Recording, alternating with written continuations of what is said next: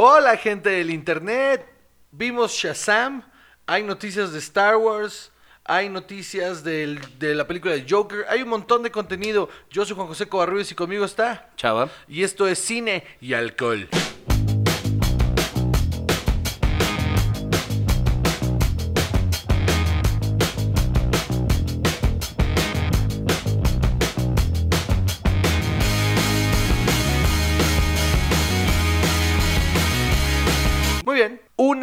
Vez más. Semana número 20, chava. Semana número 20 haciendo podcast. Una vez más, eh, intoxicándonos entre semana. Claro que sí. Vamos a hablar de muchas cosas muy interesantes. Pero antes, chava, por favor, dinos qué estamos tomando el día de hoy. El día de hoy vamos a tomar un delicioso mezcal Amores. Espadín a angustifolia. Ándale. es la- tres veces. Angustifolia, angustifolia, angustifolia. Ahora al revés. Huevos. Este- es un mezcal oaxaqueño de cuerpo suave y genio artesanal. Amores concentra 10 años de fuego solar que a tragos al ser busca despertar. Eso dice en la botella, no Ah, sé ah. si estoy de acuerdo, pero la verdad es que sí está bueno, ¿eh? Y pone, ¿eh? Pone Sí, sabroso. Sí, sí, sí, nos tocó aquí de la temporada invierno del año 2019, el primer lote. Es una muy buena botella. Qué chulada, fíjate. Vamos a chingarnos este mezcal. No entero porque si no, pues se nos va, eh, digamos que acabar eh, la capacidad motriz y, Y de el habla. mezcal. Y el mezcal, más que nada. Y la estamos acompañando con una cerveza Amstel Ultra. Eh, de 85 calorías solamente y 4% de alcohol, lo cual habla muy bien, ¿no? No lo hubieras dicho porque se nos acaban las ideas de qué vamos a tomar, ¿eh? Pero está bien, es una cerveza que acaba de salir aparte, o sea, de Amstel nos trajeron esta ultra hecha en México, pero nacida en Ámsterdam. Está sabrosa, está fresca, está curiosona, Cuando ¿no? acabemos tomando carta blanca va a ser tu culpa. ¿Por qué Carta Blanca está bien buena, mano? Los huevos de toro, la que no tiene cuello y se abre de abajo. Oye, no me parece correcto que discrimines a la Carta Blanca. No, discrimina a la superior, pero no a la Carta Blanca, ¿cómo te atreves? A, a la estrella, pero no a la Carta Blanca. Muy bien. Eh, pues bueno, entonces, Chava, ¿de qué vamos a empezar a hablar el día de hoy? El día de hoy vamos a empezar con The Joker, el tráiler que acaba de salir. Joker, hermano, sin Ah, el D. Solo, exacto, porque yo la intenté buscar así en IMDb y no la estaba encontrando hasta que se me indicó que solo se llama Joker. Se llama Joker. ¿Qué te pareció el trailer, hermano? Se ve muy bueno, ¿eh? Yo creo que es... eh, híjole, yo creo que estoy un poco harto de las eh, origin stories, pero esta creo que sí vale la pena. Yo no sé, no sé, porque no sé qué están tratando de hacer.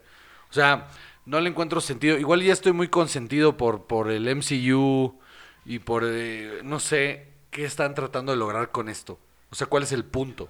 Yo lo que creo es que están tratando de sacarle algo bueno a un personaje interesante y como, o sea, creo que ya se dijo varias veces en, o sea, en notas y todo así, que no va pegado con el DC Universe. Es que ese es mi punto. En- Entonces, o sea, Pues entonces están sacando otras cosas para ver qué pega, a ver a qué hora encuentran la fórmula.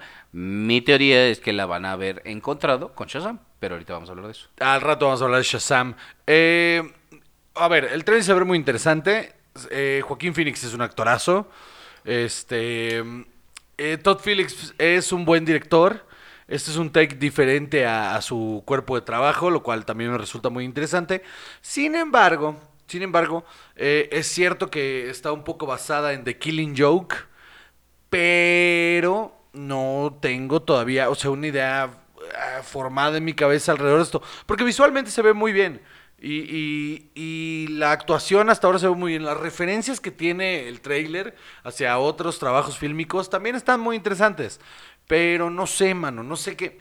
No sé, o sea, siendo fan de, de- de las novelas gráficas, siendo fan de, de- del personaje de Joker, la neta, no sé si necesitaba otra historia de origen de este personaje ambigua. Pero ¿por qué va a ser ambigua? Porque ese es el punto de la historia. O sea, The Joker no tiene una, una historia fija de, de, de origen. De hecho, hay un punto en el New 52 donde eh, resulta que hay tres Jokers y que se ha enfrentado a los tres en diferentes puntos que no es el mismo y bla, bla. O sea, y luego está el Joker de Nolan, que nunca da una, un origen exacto. Y luego está el de... eh, ¿Cómo se llama? El de este... eh, Tim Burton, que es una cosa espantosa. Jack Napier se llama el personaje. Y que lo único que tiene es que ya era un pinche loco enfermo. Y para volverse Joker solo cayó en ácido. O sea, ese, ese origen es el más pinche de todos. Pero eh, fuera de eso, o sea, a ver, la voy a ir a ver. Y me parece un take muy interesante en el personaje. Pero no sé si necesario, pues. Pero, híjole, pero ¿qué película es realmente necesaria? Digo, aparte de Endgame, porque si la cancelaran ahorita, yo creo que hay revueltas El- la 9 de Star Wars, ya para cerrar eso. también. Pero, o sea, realmente, ¿qué película te hace falta? Ninguna, o sea... Todas me hacen falta. No mames, un- ¿qué- ¿de qué estás hablando? Un- No, pero se hacen para ver quién las ve. No, se hacen porque. No, se hacen. No, no, no se hacen para ver quién las ve. Bueno, No porque hay- saben que mucha gente las verá a ver. Ah, sí, si no se toman apuestas de 250 millones de dólares, así como a ver qué pasa. Que esa es otra. Esta Parece tiene- que aún así, ¿eh? Esta de, sí, esta de Joker tiene eh, vibra de cine independiente. Eso está A interesante. mí, ¿sabes qué me pareció del tono? Eh, creo que está en un punto intermedio entre las de Batman de Christopher Nolan y Suicide Squad. Sí, sí, sí. O sea, como que respeta visualmente mucho al, al DCEU, eh, sin, sin que todo se vea plasticoso y CGI, eh, como, como Shazam.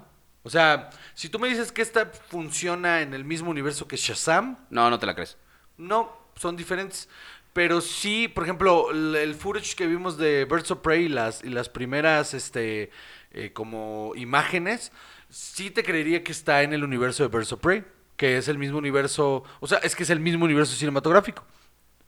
Es un cagadero, DC es un cagadero. Pues yo creo que es eso, o sea que DC está buscando una fórmula y ya intentaron las películas oscuras, encontraron que tienen cierto éxito, pero no el mismo que está teniendo Shazam, que tuvo Aquaman, que son mucho más divertidas, son películas para que te entretengas, para que te la pases bien y ese ha sido siempre mi queja con las otras, con las de Superman y las de y la de Batman, que así que híjole, qué bárbara. Pero entonces, a ver, qué, qué, qué bárbara. Entonces ¿qué, entonces, ¿qué va a pasar con el Batman de Matt Reeves? O sea, ¿qué tono va a tener? Porque obviamente sería una estupidez de parte de Matt Reeves hacer otra película súper oscura sobre Batman, en la que aparte es, es otro universo. Entonces, si me vuelven a dar, te lo juro que si me vuelven a dar el origen de Batman, sí le pego a alguien. O sea, en el cine. Así a alguien que esté al lado de mí le pego, aunque no lo Yo no voy a ir contigo ese día. No mames, no, es que, ¿qué van a hacer con esa película? Porque es otro Batman más joven en otro universo Que no es el mismo de Aquaman y Wonder no, Woman no, y no, Justice League. No, no es el DCU, pero al parecer tampoco está conectada con esta de Joker. Entonces, ¿qué carajos va a hacer Matt Reeves? O sea, ¿va, a ¿qué, qué va a agarrar? ¿El Batman sesentero? ¿Va a haber un Batadance ahí o qué? ¿Sabes qué? Ojalá que sí, que bailen el Batusi. el Batusi se llamaba en inglés y en español se llamaba el Batitwist. El Batitwist. Me gusta más el Batitwist, ¿eh? A mí también. Está más... Por- ¿Sabes por qué? Porque el Guatusi no es una referencia para nosotros. Estamos demasiado jóvenes para eso. Sí, no. No, no, el Watusi no. Aunque es no para parezca. Pero bueno, eh, DC tiene que arreglar su pedo, porque aparte ya se metieron en una bronca muy grande, que es sus primeras películas del DCU no funcionaron. Entonces se apresuraron a decir, vamos a mandar toda la mierda. Y cuando quieren mandar toda la mierda y Ben Affleck renuncia y todo se empieza a volver un cagadero, pum, Wonder Woman funciona, pum, este, Aquaman funciona, Ah, Shazam es la mejor de todas y ahora sí está funcionando ese DCU. Entonces, ¿qué chingados van a hacer ahora? Es el mismo tema, otra vez, la misma pelea que tengo siempre con los cómics. Hay 17 universos corriendo al mismo tiempo, tienes que ver series, tienes que ver cosas, tienes que leer en internet para poder entender todo lo que está sucediendo. Pero eso a mí me gusta, eso me parece muy interesante. No, no, sí, ya sé que a ti sí te gusta, a mí me molesta. Y no sé cuánto tiempo los espectadores del cine normales, ajá, la gente que no es ñoña e intensa como nosotros, o más como tú, los Óyeme, va a ir a es ver. una ofensa para mí. No es cierto. Es descriptivo. Si es descriptivo, no es ofensivo, damas y caballeros. Muy bien, eh, mira, sí lo van a aguantar. ¿Sabes por qué lo van a aguantar? Mientras el MCU siga funcionando, cualquier cosa que se les parezca, la van a ir a consumir para ver, para, solo para tener la misma experiencia, aunque sea de otro universo. O sea, aunque por ejemplo, yo conozco gente que vive en mi casa, que se llama mi esposa, que todavía confunde si Flash o... Me ha preguntado así si, si en algún punto Iron Man va a conocer a Flash. Eh, lo cual no está mal, ¿eh? O sea, qué bueno que ella no tenga esas referencias, por eso me casé con ella, pero sigue consumiéndolas. O sea, ha visto todas las películas del MCU, las acaba de ver toda la semana porque se está preparando para ir a ver Endgame. Y ella no es una ñoña consumidora de cómics, pero las películas le, le- le maman y la de Shazam la, la trae loca. Pero qué triste que para DC que Marvel los esté cargando así. No, pues más bien que cómodo, ¿no? No, pero cómodo no es feliz necesariamente. No, no, no, yo no estoy diciendo que estén felices. Yo lo que estoy diciendo es que es cómodo porque la han cagado un montón de veces y aún así fuimos a ver Shazam todos. O sea, después de todas las fallas que han tenido, porque Aquaman no es buena, es divertida. O sea, está, está cagada y te la pasas muy bien. Está padre. Y tiene sus momentos chingones y todo, pero no está tan, tan buena. Wonder Woman fue buena, pero al final se cae. Y- y no hay una película de Marvel en la que tú digas, ah, esta está buena, pero al final se cae. O sea, no hay una sola del MCU, por lo menos, que, bueno, no es cierto, retiro lo dicho, Hulk. Hulk es terrible y la primera de Thor es espantosa. Discúlpame, fui un loco. Eh, ah, y Dark World de Thor también es horrible. A mí esa sí me divirtió. Pero es bien mala, güey. Ah, no, sí, pero tampoco es, o sea, lo de Es que, ni de es, Superman, oscura, es que ni es oscura, ni es mala, o sea, ni, ni, ni es, ni es este sangrienta, ni nada. se Es que es mediocre y MCU ya te tiene acostumbrado a otro tono. Ya te tienen, ya te tenían acostumbrado a mejores cosas. Sí, y mi punto es este, o sea, cargan con, con, con, con DC, pues sí, están cargando con ellos, pero poco a poco ya están despegando y ya están agarrando cosas buenas, están haciendo las cosas bien.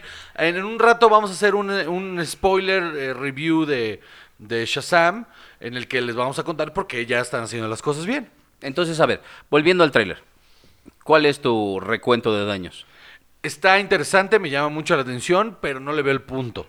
Yo creo que Joaquín Phoenix lo va a hacer increíble, que va a ser un Joker eh, digno de la herencia de Heath Ledger. O- ojalá y sí. O O- sea, va a ser diferente, pero ¿sabes qué? En una de esas, si la película está buena, se saca también una nominación al Oscar por The Joker. no lo dudo, ¿eh? O sea, si él hace una buena actuación, no dudo que se gane un Oscar. A cuenta de por qué una película donde solo sea el Joker sin, sin un Batman de promedio es lo que no, no me termina de convencer. O sea, a ver, igual yo estoy equivocado y la película termina siendo un- una cosa tremenda, pero hasta ahora solo parece un- una oportunidad ahí viciosa de DC de terminar de explotar al personaje que más dinero les ha dado. O sea, a eso me suena.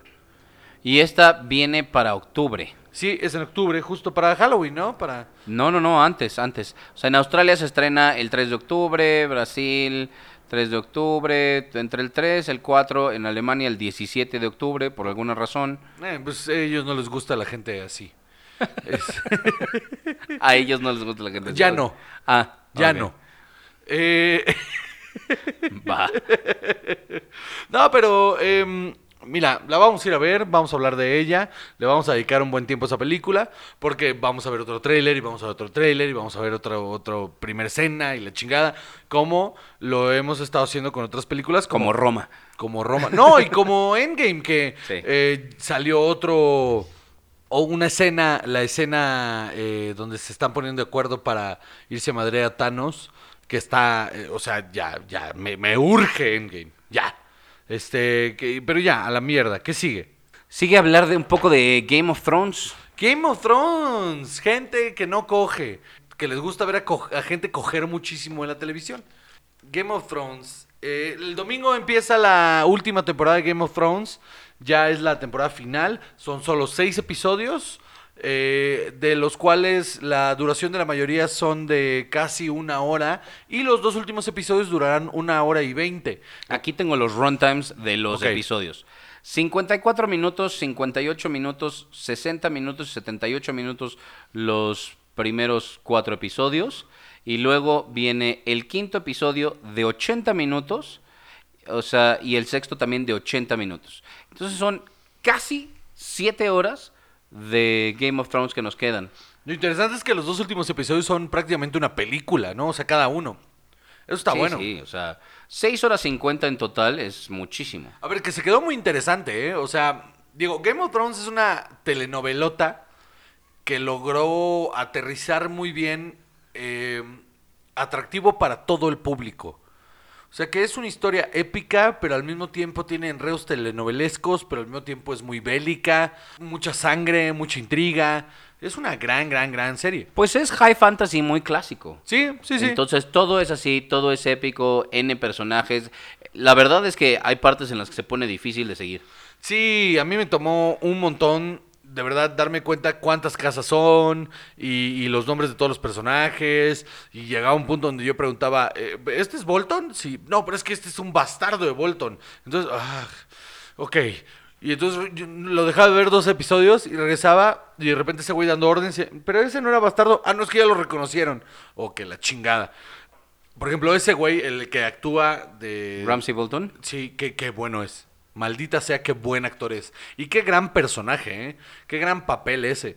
Está loco de atar, pero al mismo tiempo tiene... Es el único que respeta por completo sus ideales. Por más torcidos que están, es el único, porque hasta... Hasta, hasta Jon Snow, que se supone que es como el más noble si quieres, eh, de repente flaquea en ciertas cosas o cuando, cuando está con esta, eh, ¿cómo se llama esta mujer, la rubia, la de los dragones? Daenerys Targaryen. Daenerys Targaryen, de repente ahí como que por querérsela coger flaquea las manitas ahí de, ay sí, mi reina, yo me hinco ante ti, la chingada. Y antes de eso era como de, no, nosotros solos en el norte podemos. Y cuando vio que no podía solo, ahí fue cuando, no, pues hay que ir a buscar a los Lannister, ¿no?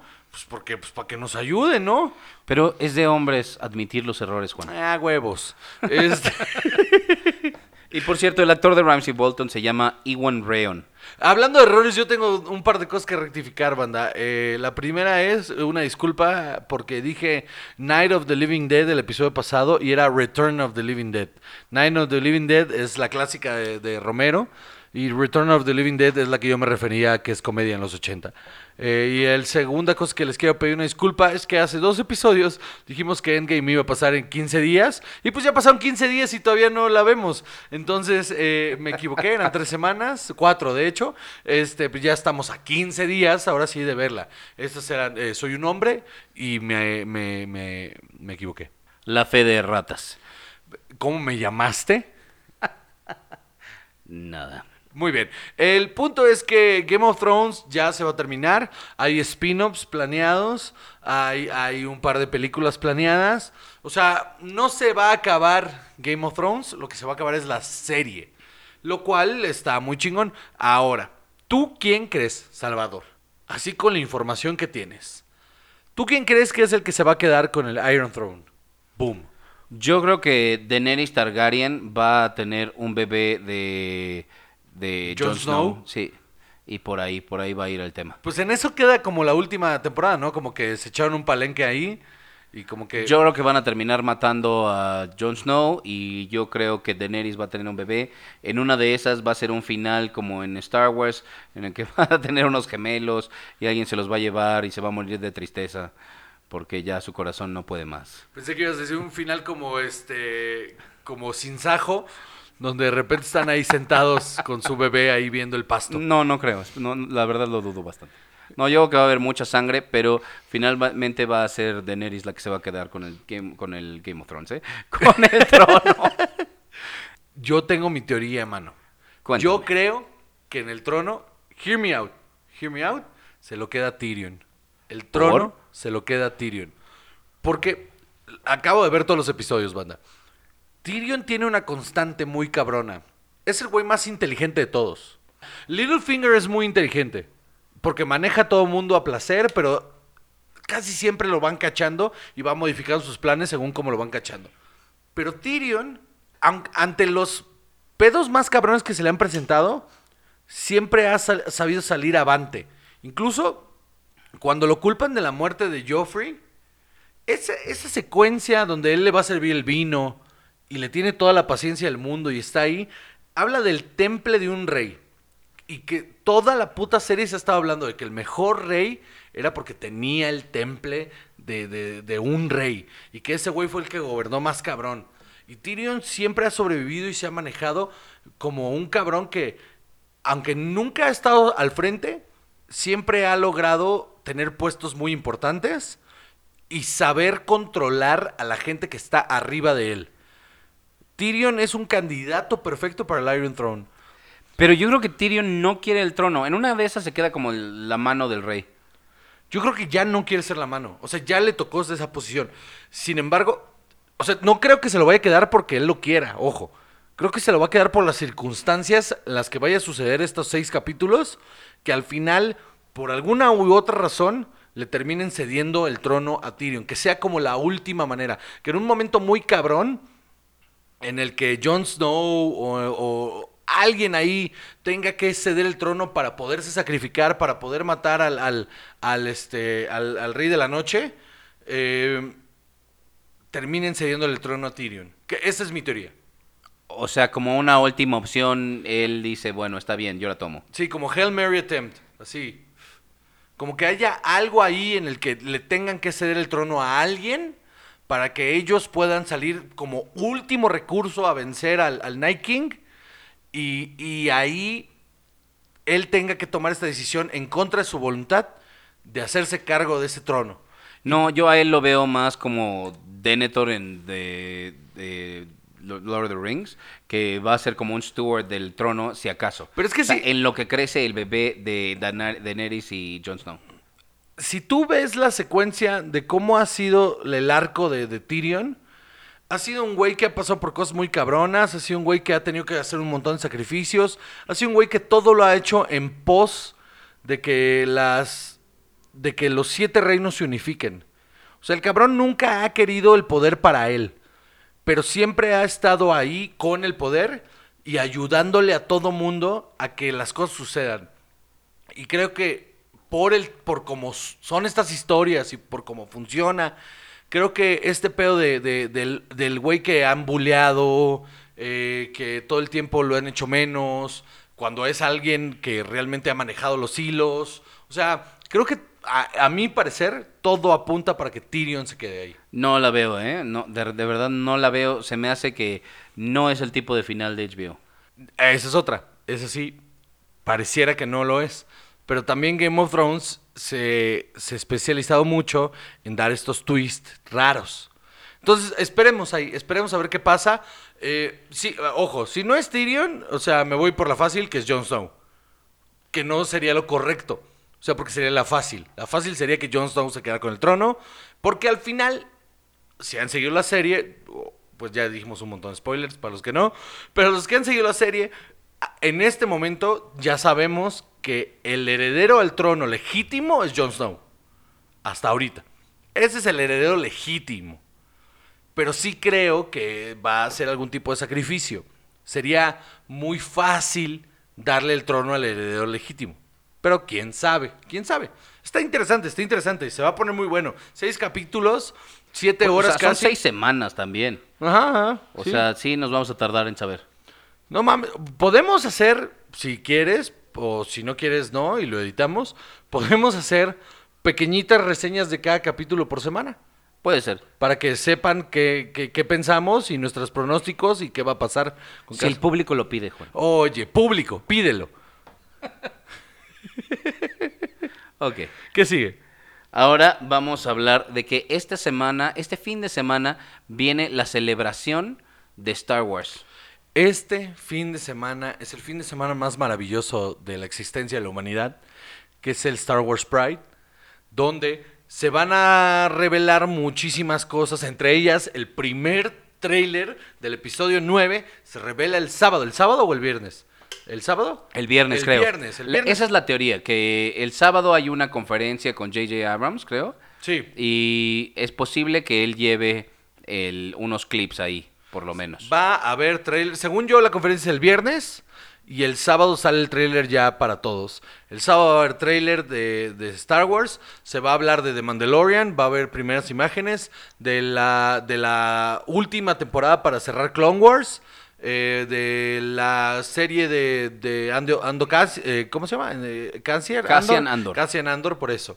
Cassian Andor y se va a hablar de todos los proyectos a futuro de lo que viene siendo el universo Star Wars. Incluidos los parques temáticos. Los parques temáticos que ya, ya van a empezar a funcionar en Disney y que yo si quiero ir, voy a hipotecar a mi hijo para ir. Porque a él no le interesa. Bueno, sí, sí le gusta Star Wars, pero no, no a este nivel. Entonces, em, Dale un par de años. Sí, no, ahorita ya, ya entiende, ¿eh? Sí me dice, o sea, de repente me dice los, los, este, los guardias imperiales, me habla del imperio. Yo no le he enseñado nada, ¿eh? Pero él solo me, me habla del imperio y me habla de los Jedi. Está muy interesante eso, que, que, que sepa qué onda. Em, se va a poner bueno. El episodio de la semana que viene vamos a hablar, eh, no enteramente, porque ya me comprometí a que vamos a hablar de Game of Thrones, pero eh, vamos a hablar en su mayoría de todo lo que se revele este fin de semana con, con el Star Wars Pride eh, y, y de todas las noticias que nos suelten y de las imágenes que haya. Entonces, eh, se viene muy interesante lo Espera, el próximo episodio no era el que íbamos a hablar de, de Endgame. Ya estás muy tomado, papacito. Te dije que eso era en 15 días Ah. antes del estreno. Sí, por eso. Eh, estaba, estaba viendo el calendario equivocado. No, porque se estrena el 26 y el 25 sale el podcast del que vamos a hablar de, de- Me parece perfecto. del MCU. Porque ya, está- Anótenlo en su agenda como yo no lo hice. porque ya, ya estaba esto, ya en una junta previa ya lo vimos. Exacto, sí. Es que no pongo atención en tus juntas. Muy bien. Eh, las juntas previas que son básicamente eh, estar tomando. Sin micrófonos. Sí. Entonces, eh, vamos a una pequeña pausa, chava. Vamos a una pequeña pausa y regresamos para seguirles hablando de las noticias del séptimo arte. ¿Cuánta seriedad? no mames, ¿cuál séptimo arte? De la televisión y el cine. Ya regresamos. Hola, yo soy Pablo Pérez Y yo soy Javier Medina. y juntos hacemos La Paja Nocturna. El podcast, el podcast. Tenemos un podcast que se llama La Paja. La Paja Nocturna, Vivi Vital antes de dormir. desde Costa Rica para el mundo. Humor inteligente para público inteligente. Una de dos. La Paja Nocturna. Si nos escucha en otros países, Eh, no es lo que parece. escúchanos en Spotify, Apple Podcast O tu aplicación favorita de podcasting. o visita lapajanocturna.com O búscanos en Facebook. o en Twitter O en High Five. o en Tinder. Sí. Ya regresamos. Oye, chava. ¿Qué sigue? Dime. ¿Qué sigue? Ahora vamos a hablar de que Netflix está en pláticas para comprar el Hollywood Egyptian Theater. Está cabrón, ¿no?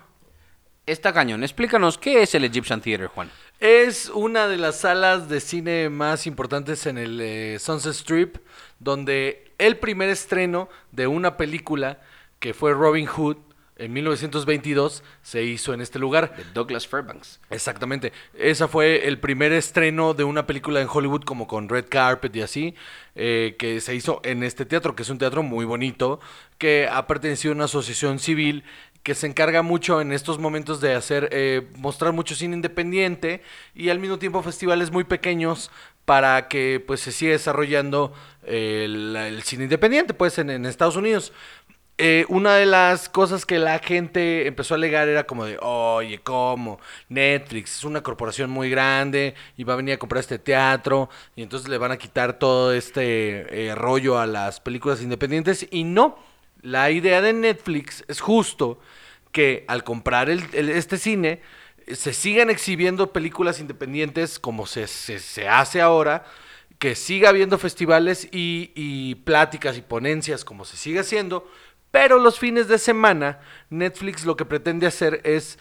eh, Entre semana, más bien. entre semana, perdón, lo que pretende hacer es que haya eh, un espacio para que sus películas se puedan ver en, en un cine de verdad. Esto habla de implicaciones muy cabronas para la industria, porque una de las cosas que alegaba eh, los, los otros grandes corporativos... Los de EMC y todo eso. Ah, Sí, claro. Si los otros grandes corporativos que no tienen una plataforma, era que no les parecía justo que Netflix jugara por los Óscares siendo una plataforma digital. Y lo que dijeron fue, ah, ah, eso es lo que les molesta. Cámara, va, vamos a comprar un cine entonces. ¿Qué, qué, qué- qué opinas tú de esto? La verdad es que está muy padre, porque primero que mantengan eh, también la asociación con American Cinematheque para poder seguir programando los eventos de fin de semana en donde ellos puedan poner eh, las películas independientes y como dices todas estas ponencias, está muy padre, pero sí es muy importante que entre semana Netflix pueda hacer lo que se les da la gana y además van a tener un espacio para sus eventos de alfombra roja, para hacer todos los estrenos que quieran. Está muy bueno, la verdad. Y además se acaba la controversia de que no puedan com- competir en los Óscares. Obviamente van a tratar de cambiar la regla otra vez a que no, no, no, no, no. A ver, no es que se exhiban, sino que tengan como exhibición continua en cines comerciales y bla, bla, bla. Eh, seguro van a tratar de hacer eso. Sin embargo, hasta ahora la bronca era esa y esta es una solución para Netflix muy buena. The Ballad of Buster Scruggs es una oportunidad muy chingona de verla en cine. Eh, en un cine que maneja Netflix para que la vayas y la ves la mejor experiencia posible. Me parece muy chingón. Todas las películas que van a salir ahora van a tener justamente esta onda de la alfombra roja, como la nueva Scorsese, que va directa para Netflix. Pero si logran comprar este teatro, entonces tendrá, antes que salir en la plataforma, una exhibición en pantalla grande. Pues sí, no tengo nada más que agregar a esto. Está muy bueno, me parece un paso muy chingón a la industria, porque entonces quiere decir que eh, estamos a nada de que el cine independiente tenga esas ventanas que siempre se le han negado y que ahora vengan a- apoyadas de un, de una, in- pues de un grande de la industria, ¿no? Pero está cañón que Netflix haga el salto, primero, de rentarte DVDs por correo, Sí. que fue un sistema muy innovador con el Internet, y Que luego... Blockbuster no quiso comprar. Ajá, exacto. Se lo quisieron vender en- a Blockbuster y Blockbuster dijo, no, ¿para qué? Si a la gente le encanta ir a buscarlas. Pues, Tómala. y pues mira. Pero que ahora tengan la posibilidad de ser la plataforma que son y salir de la computadora. Está muy interesante, está muy muy interesante porque entonces ya ya entonces Netflix se vuelve el gigante de la industria cinematográfica y empieza a competir con estudios muy grandes como Warner, como Marvel, como como la que tú quieres, como MGM, como todas estas que le quisieron cerrar las puertas y que por la puerta atrás Netflix dice, pues ahí les voy. Y también dicen ahí que el primer estreno que va a haber en The Egyptian Theater es Roma 2, La venganza de Cleo. Cleo Strikes Back. Eh, sí, es una historia en la que Cleo se vuelve millonario porque le heredan todo, mata a toda la familia, le heredan todo y entonces ahí eh, junto a un clon de Hitler, que no es malo, eh, salvan al mundo de Skeletor. No, está, no es malo, solo está confundido. Sí, sí, es, es, es, es una historia de amor, pero de amor fraternal. Y al mismo tiempo acción, terror y un poco de comedia. La esperamos con ansias. Sí, vean el tráiler, sale el sábado. Este. Muy bien, eh, información falsa. Eh, no voy a ver un pendejo. Oye, yo estoy esperando y nunca salió. Muy bien. Lo bloqueas. No, ¿cómo crees? ¿Cómo vamos a bloquear un fan pendejo? Oye, antes de continuar, quisiera, chava, que eh, chocaras tu copa con la mía en, en eso. Seguimos tomando mezcal amores. Sabroso. La verdad es que sí está muy bueno, ¿eh? Sí está muy Y- y bueno. sí está ayudando, yo creo que al flow Tú- de tú- este podcast. Yo, mira, yo cada vez que al día siguiente en la mañana me pongo a editar el podcast, lo único que le pido a los dioses que no existen es que por favor tenga coherencia y que no solo sea nuestra borrachera diciendo, no mames, qué bueno quedó este episodio. Nos la rifamos, esta semana nos la rifamos. Y en verdad llegue yo ahí a editar y diga, verga, ¿qué es esto? No tiene sentido, no tiene coherencia, pero no, hasta ahora no ha pasado. Digo, tampoco nos hemos puesto, ah, no, sí, el For Loco. No, yo iba a decir, no nos hemos puesto hasta el ano, pero sí el For Loco, nos pusimos hasta su puta madre. no vuelve a pasar nunca. Que de hecho, quiero, quiero hacer aquí una, una sugerencia. La semana que viene, que vamos a hablar de Star Wars, damas y caballeros, solo vamos a hablar de Star Wars y un poquito de Game of Thrones. Damas y caballeros, como es Semana Santa, podemos ponernos hasta el ano. Entre semana. Podríamos, pero ¿y después? ¿Qué vamos a decir? Por eso, nos ponemos al ano en, al aire. No, sí, por eso. Ah, pues puro Star Wars, No mano. se va a entender. Sí, se entiende. Bueno. Nos vamos a poner hasta el moco. Porque quiero, quiero volver a invitar a Hirogi, mano. Ah, eso sí está bueno, la verdad, ¿eh? Quiero volver a invitar a Dirogi y quiero que estemos en condiciones de podernos poner hasta el huevo con Dirogi porque es muy divertida cuando está muy peda. Entonces, pongámonos hasta el moco con Dirogi y me dijo que ella quería presenciar, bueno, no presenciar, quería ser parte de otra intervención de Forloco. Ahora, lo que yo le dije es, No, nos tomamos medio. Medio. cada quien. Medio Forloco cada quien. Y nos toman chingando medio Forloco cada quien y luego ya la conectamos con otra cosa. Al fin y al cabo, el otro día podemos crudear a gusto. La venganza del For Loco. La entonces. venganza. Exactamente. Star Wars, The Revenge of the Four Loco. Así se va a llamar el episodio. Star Wars, The Revenge of Four Loco. Así se va a llamar. Muy bien. Al día siguiente, For Loco Awakening. The Lack of Sugar Awakening. Muy bien. Este. Y pues nada, antes de empezar nuestro review con spoilers de Shazam, tenemos que hablar de la pregunta del episodio pasado, Juan. El episodio pasado preguntamos a la gente que cuál otra película había logrado un hype igual de cabrón que, que Endgame. Y eh, de todas las respuestas que nos dieron, eh, la que me pareció la más interesante es de una amiga de hace muchos años que se llama Carla, Carla Aragón, que nos habló de que Jurassic Park. Jurassic Park fue una película que creó un hype muy cabrón. En la época en la que no había preventa en línea, en la que la gente tenía que hacer filas en los cines, yo me acuerdo haber hecho fila en el cine, me acuerdo que la fui a ver varias veces y que todos teníamos como este rollo de, verga, ¿y sí se verán eh, los, los dinosaurios, se verán reales? Y no decepcionó, no decepcionó. Jurassic Park es una de las grandes películas blockbusters de, esta- de- de todos los tiempos. Pero en serio hiciste fila, porque a mí me tuvieron que llevar a escondidas unos primos en Jalapa. No, yo hice fila y entré y no, nadie me puso pedo ni nada. No, pues a mí tampoco, pero estábamos en Jalapa, no hay ley. No había. No, yo no tuve un pedo. O sea, me acuerdo haber hecho fila para entrar y me acuerdo que, que fue una fila muy larga para entrar a ver la película. Yo y varios amigos de la primaria fuimos un montón a ver. eh, teníamos nueve años, brother. Bueno, tú tenías diez, pero... eh, No, nueve también. Ah, pues salió en el verano, ¿verdad? Sí. Este, sí, eh, nueve años y nos, yo me acuerdo haberla visto por lo menos unas tres, cuatro veces. Eh, gran película Jurassic Park de, de, de, Silve- de Sylvester Stallone, iba a decir. Glu, glu, glu. De, Steven Spielberg con, con, este, con Jeff Goldblum.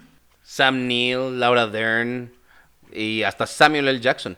Samuel Jackson, un papel menor, pero es muy cagado que el más famoso de todos ellos ahorita sea Samuel Jackson, que todos los demás, pues, ay, es- Laura Dern eh, salió la última de Star Wars. Bueno, el niño salió en Bohemian Rhapsody. Sí, es cierto, sí, es cierto, pero en un papel muy pequeño, mano.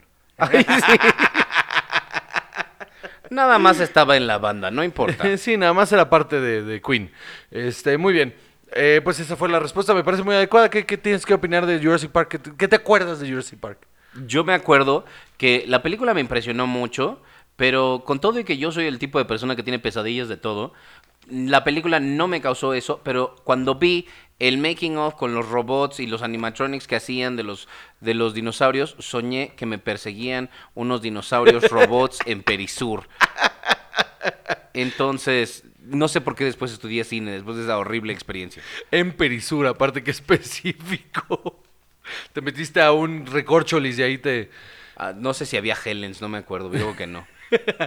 Pero seguro sí en mi sueño. Muy bien. Eh, Chava, la... te toca decir la pregunta de esta semana. Entonces, Chava, por favor, dile a la gente cuál es la pregunta de esta semana. Queremos su opinión sobre qué score, qué música es igual de emblemática que la de Star Wars.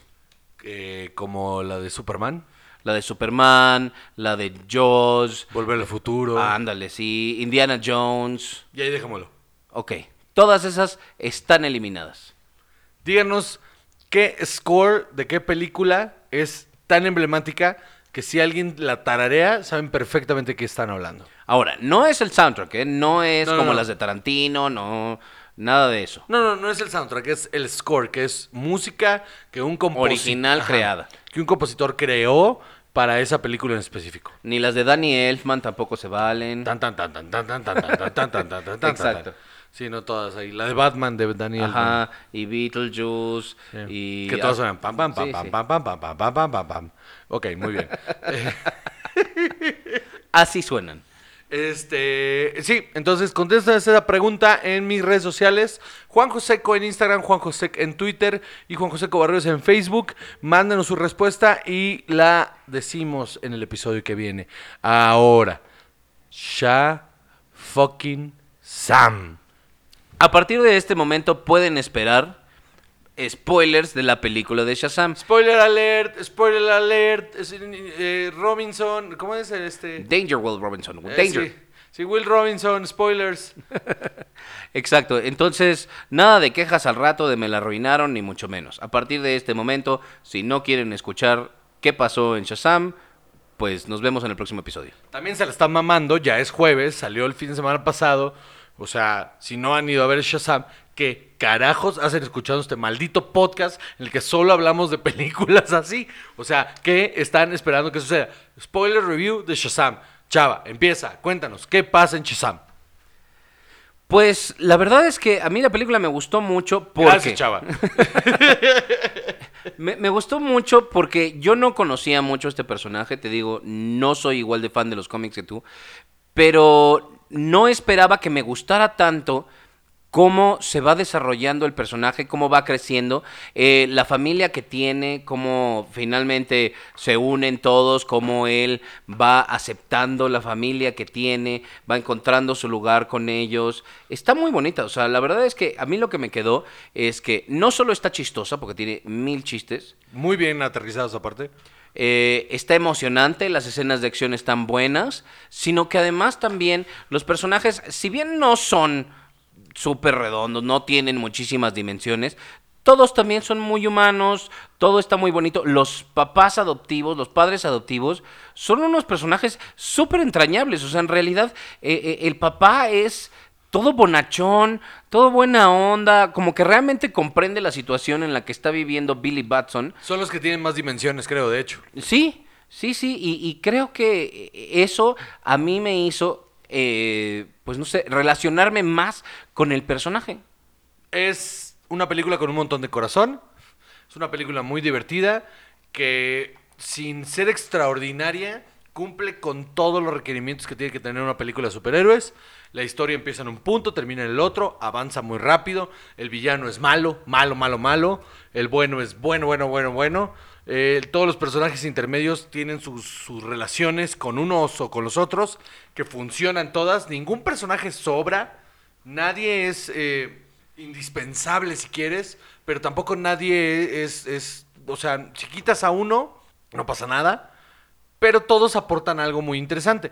Ahora, lo que está muy chingón es que agarraron un personaje, es muy inteligente de parte de la gente que hizo esta película, agarrar un personaje que había estado en conflicto durante muchos años por el nombre, que su nombre original es Capitán Marvel. eh, después hubo unas disputas ahí, bla, bla. Investiguen eso, porque la verdad me da mucho agua contarles toda esa historia.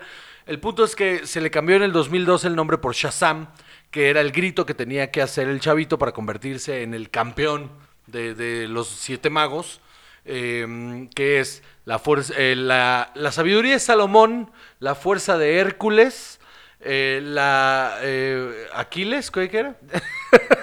Ándale, la valentía de la valentía Aquiles. de Aquiles, este, el, el, El poder de Zeus. el poder de Zeus, la, ah, la fuerza de Atlas, no, ah, la sí, fuerza, la fuerza de Atlas y la, velocidad, de Mercurio. Ándale, sí. pensé que no los ibas a poder No, decir pues, ah, todos. güey, pues sí me lo sé de memoria desde chavito. Este, porque a mi papá le gustaba mucho Shazam, justamente, y él, él, de hecho, la primera cosa que leí eh, de cómics fue que un- me, me rompí un brazo cuando tenía como siete, seis años, y mi papá llegó y me trajo como 20 cómics de Shazam, porque él era muy fan de, de, de Capitán Marvel. Entonces me los devoré en 20 minutos todos y me volví extremadamente fan del personaje. Qué bonito ori- origin story tienes, Juan. Sí, luego, este, eh, bueno. Eh, el, el punto es que eh, no, la película no le exige nada a los personajes más que lo que necesita hacer. O sea, el malo es malo porque es malo, porque le pidieron una cosa, se volvió caprichoso y entonces se volvió el malo.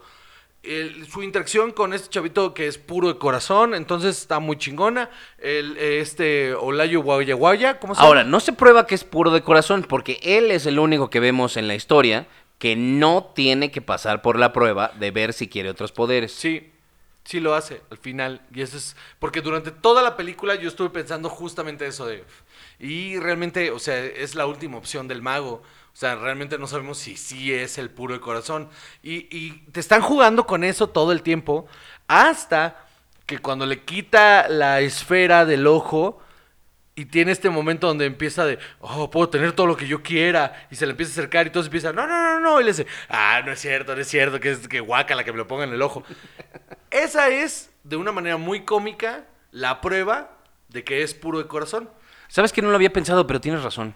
Es que esa es. Sí, sí, sí, sí, tienes toda la razón. Por eso creo que la historia es completamente redonda. O sea, no veo loopholes, pues, en la historia.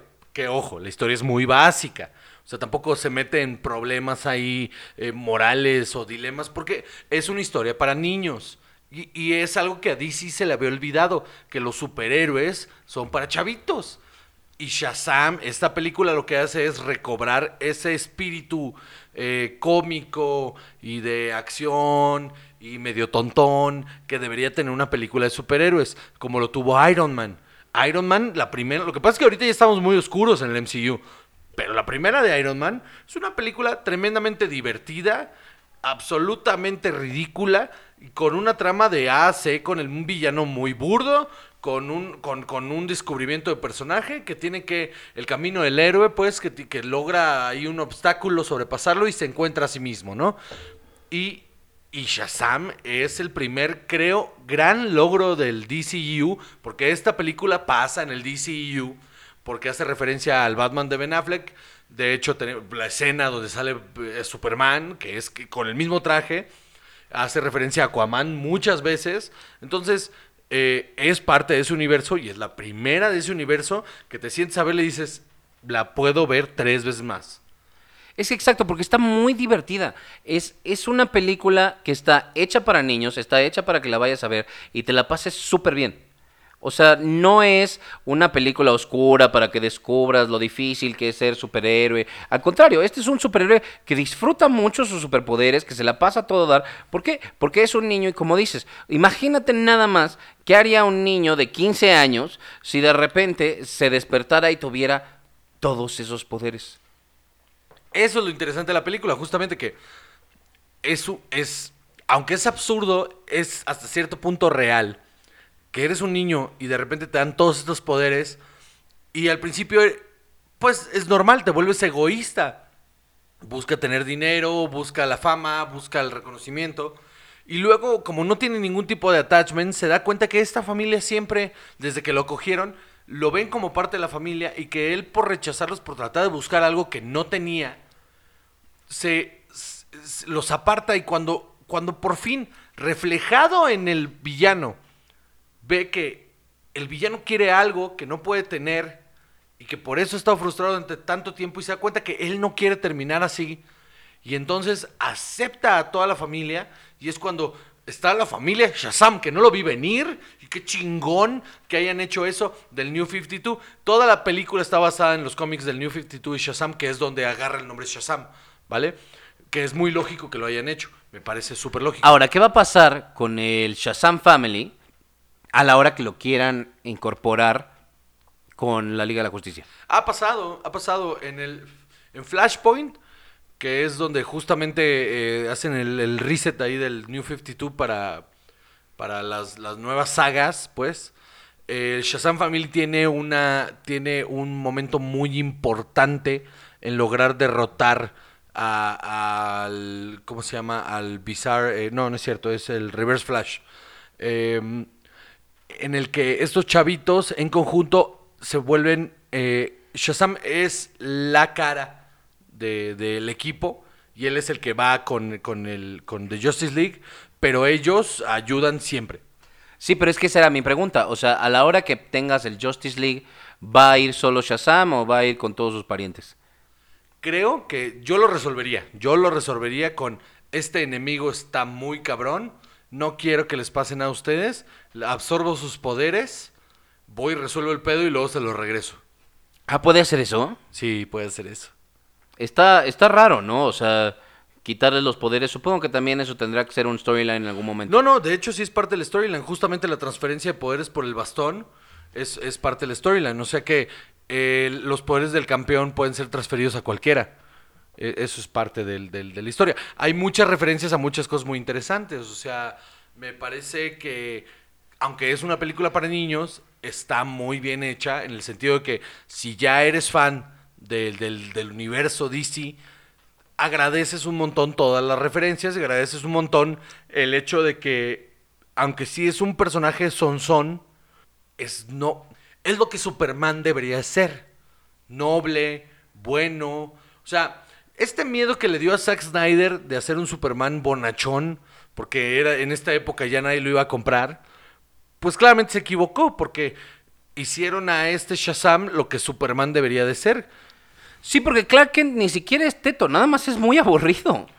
Y, y el Superman es seco y también, o sea, muy, muy lejano y distante con toda la gente. Hay historias muy chingonas de Superman que no han, que no han sabido llevar a la pantalla.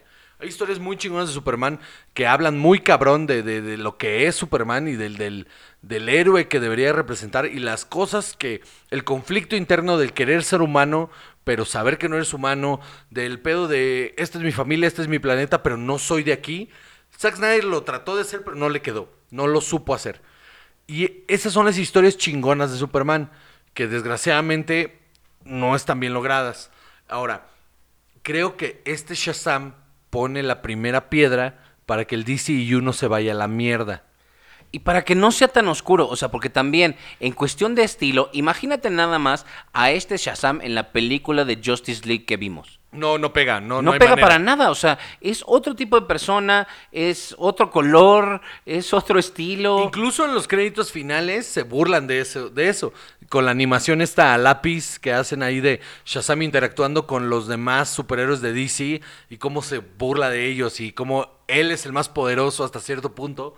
Eh, creo que esa última secuencia de créditos es el, hey, sí va a pasar. Y esto es como se va a ver. Claro, pero esos créditos también están súper padres porque son la fantasía de un niño. La fantasía del niño que es Billy Batson, la fantasía de todos sus hermanos, sobre todo de el hermano que es, este, Eh. tiene el bastoncito, ¿cómo se llama? A este, Freddy. Ajá. O sea, esa es la fantasía de esos superhéroes, de querer ser como ellos y querer ser más grandes que ellos, querer ser mejores. El, el personaje del Mary Sue casi, ¿no? De, de- del fanfiction. Sí, sí. Eh, y, y está muy bien que reconozcan que ese es el tono en el que está la película. Que reconozcan que nada más es pues, la fantasía de este niño. Ahora te lo decía terminando de ver la película y te lo digo otra vez. ¿Qué tal? ¿Qué tal? Que este hubiera sido el orden en el que el DCU se hubiera desarrollado. Superman, eh, Man of Steel, que la gente dice, eh, no es mala, pero no es lo que está esperando. Porque no es mala, Man of Steel no es mala, solo A mí no me gusta. O sea, sí, lo entiendo. A mucha gente no le gusta. Pero no es una mala película. Solo tiene un mal enfoque. Batman v Superman es mala. Eso sí es mala. Cámara. Va, va, va. Ahí vamos. Y luego no te avientas un Justice League. Luego, luego vas con Wonder Woman. Y dices, ah, ok. Ok, esto puede estar Se bueno. puede poner mejor. Esto puede estar bueno. Como lo fue con Capitán América. Ok, va, va, va, va. Es una historia antes, nos pone un presente esta vieja. Cámara, chingón. Y vamos seteando ahí los personajes en pequeñas apariciones como ha estado sucediendo. Y luego nos ponen Aquaman. Chingón, está divertida. No es buena, pero está divertida. Va, va. Y luego, ¡pum! Shazam. Y Shazam, con este tono, deja puesta toda la mesa para un Justice League, mano. Y entonces, ya pasó mucho tiempo de la primera Superman, ya pasó mucho tiempo de Batman v Superman, ya le puedes ir pintando color al tono oscuro ese y llegas a un Justice League súper divertido. Súper chingón Que sea como Avengers. en el que no necesitas presentar a Flash, porque ya lo pusiste ahí en varias ocasiones, como hicieron con Hawkeye, que no, no había necesidad de presentarlo, ya había aparecido un par de veces, lo pones ahí en Avengers.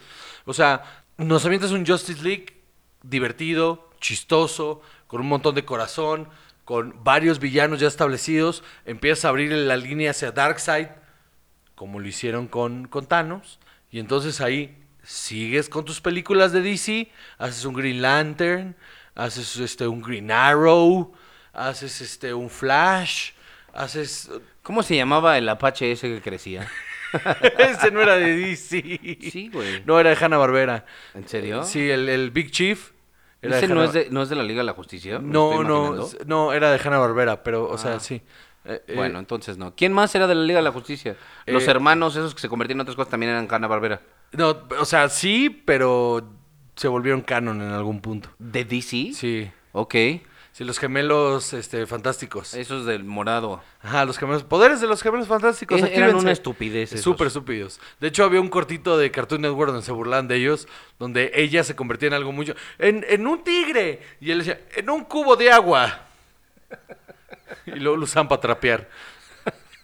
Pues sí. Eh, eh, de, de repente personajes muy interesantes y estableces dos cosas que... Una cosa que no tiene eh, Marvel, que DC sí tiene y podría ser muy aprovechable, que es, tienes a la par de la Liga de la Justicia, tienes The Legion of Doom, que es liderada por Lex Luthor, y tienes ahí a todos los enemigos de todos, a, a Solomon Grundy, tienes a, este, a Black Manta, tienes a un montón, a, The Scarecrow, o sea, todos ellos haciendo eh, equipo para derrotar a la Liga de Justicia. Imagínate lo épico que sería una, un- una pelea de un montón de supervillanos super cabrones y reconocibles de DC contra la Liga de la Justicia.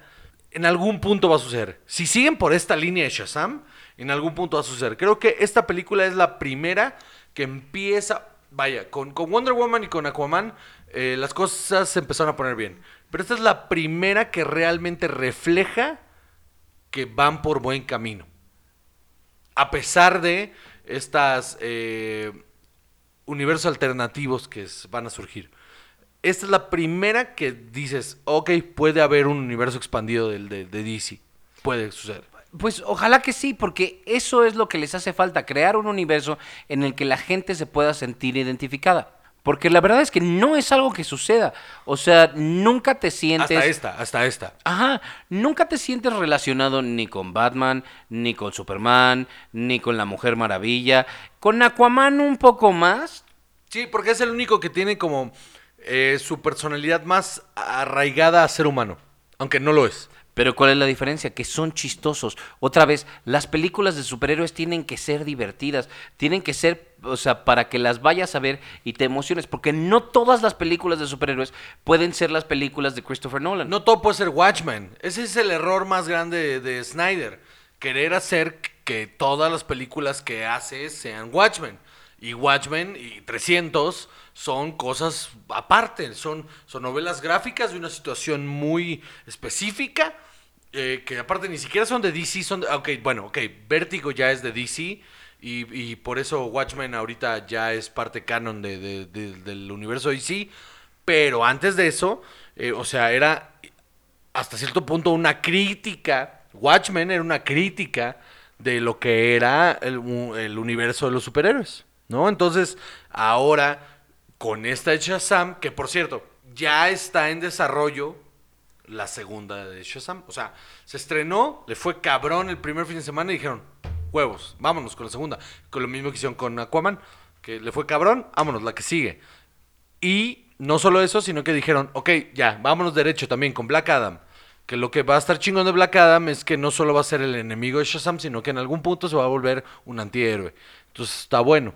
O sea, están poniendo las bases para que este DCU no se vaya a la mierda.